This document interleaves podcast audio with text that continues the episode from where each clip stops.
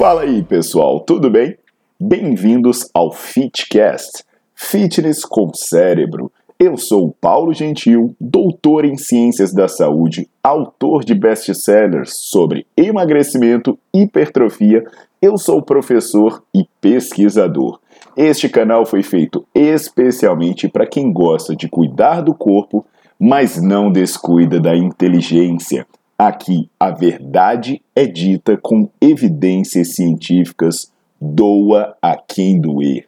Não esqueçam de seguir o canal e divulgar. E também eu convido vocês para olhar os links na descrição do canal para ver as minhas aulas, meus livros e também me buscar nas redes sociais.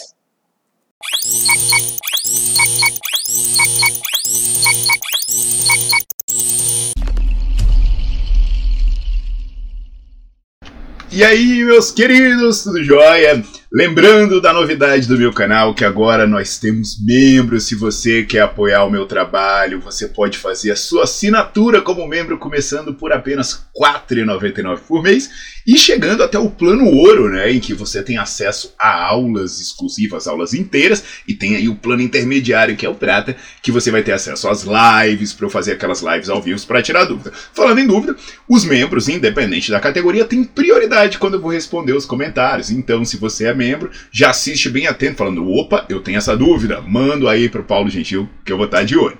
Galera, vamos falar sobre calçado para levantamento de peso, né?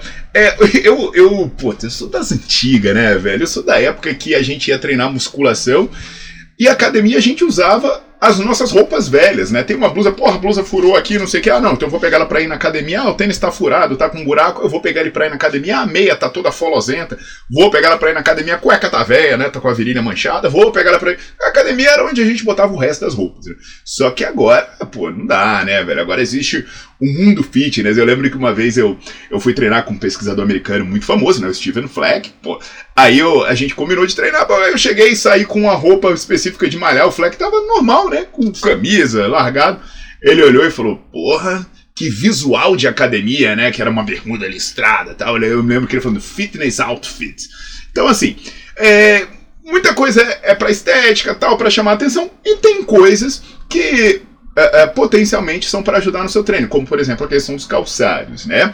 Começando pelos pés, existe essa discussão qual é o melhor tipo de calçado, ou até mesmo se você deve usar calçado.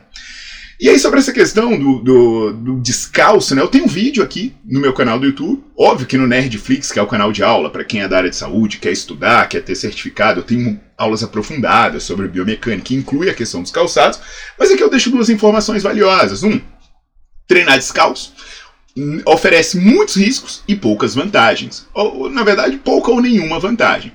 E a outra questão é que, quando você eleva o calcanhar durante o exercício, você aumenta o risco de problema de joelho. Eu já falei, inclusive, sobre essa questão do calcanhar quando eu falei aqui sobre sissy squat, né? Na verdade, eu falei sobre sissy squat mais de uma vez aqui. Então, assim, tudo isso tá no Nerdflix, tudo isso tá detalhado, mas eu já deixo a mensagem para quem quer informação rápida por aqui. Então, dito isso, Vamos tentar entender algo que está sendo muito popular nas academias e as pessoas perguntam muito, que é sobre aqueles calçados específicos de levantamento de peso.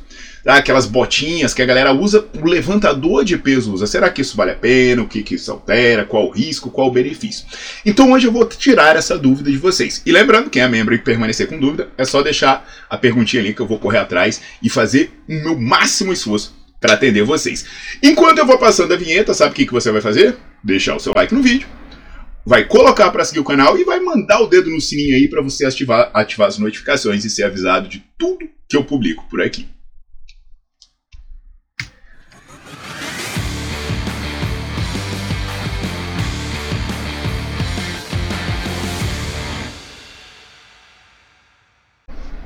Então, pessoal, como sempre, Vamos fazer tudo de maneira cientificamente embasada e todas as informações que você precisa, o artigo e tudo, estarão na descrição do vídeo.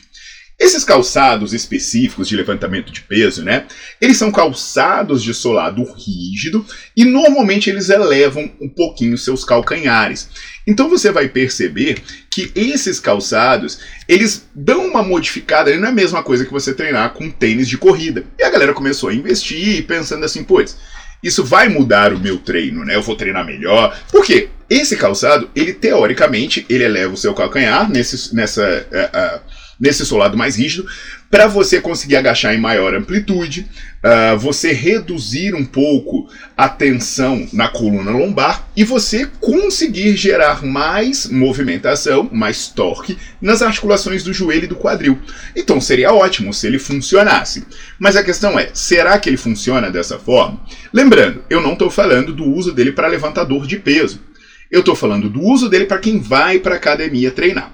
E para responder essa questão, a Sarah Bryce, que é uma pesquisadora australiana, colocou 11 pessoas experientes em treinamento. Então a pessoa teria que conseguir agachar com no mínimo 168% da, da massa corporal. Então, se é uma pessoa de 100 quilos, ela tinha que agachar com 168 pelo menos. Né? Se é uma pessoa de 50 quilos, ela tinha que agachar com 84 pelo menos. E aí essas pessoas faziam séries de agachamento até a fadiga. E nessa série de agachamento, elas poderiam usar o calçado plano, também com, com solado rígido, ou com o calcanhar levemente elevado, que é o que é feito nesses calçados especiais de levantamento de peso. Treinar até a fadiga, por isso que eu falo, não é para levantador de peso, que quer movimentar uma carga máxima uma vez, né? Agora são repetições até a fadiga. Interessantemente, quando se comparou essa pessoa experiente agachando com calcanhar elevado ou com o, o, o, o pé chapado no chão, não houve diferença no movimento das articulações. Então, por exemplo, ah, mas aí eu consegui ah, mais amplitude para o extensor de joelho. Não. E de quadril? Não. Inclusive, amplitude mesmo não mudou. Não é que a pessoa conseguiu agachar mais por estar com o calcanhar levemente elevado. No entanto, houve algumas diferenças na dinâmica do movimento, e presta atenção nisso. Os menores valores de potência e menor velocidade aconteceram no agachamento com o calço Além disso, houve mais deslocamento antero-posterior. Além de ter mais deslocamento antero-posterior, teve mais deslocamento médio-lateral da barra. Ou seja, o movimento se tornou mais instável. Então, olha só que coisa chocante.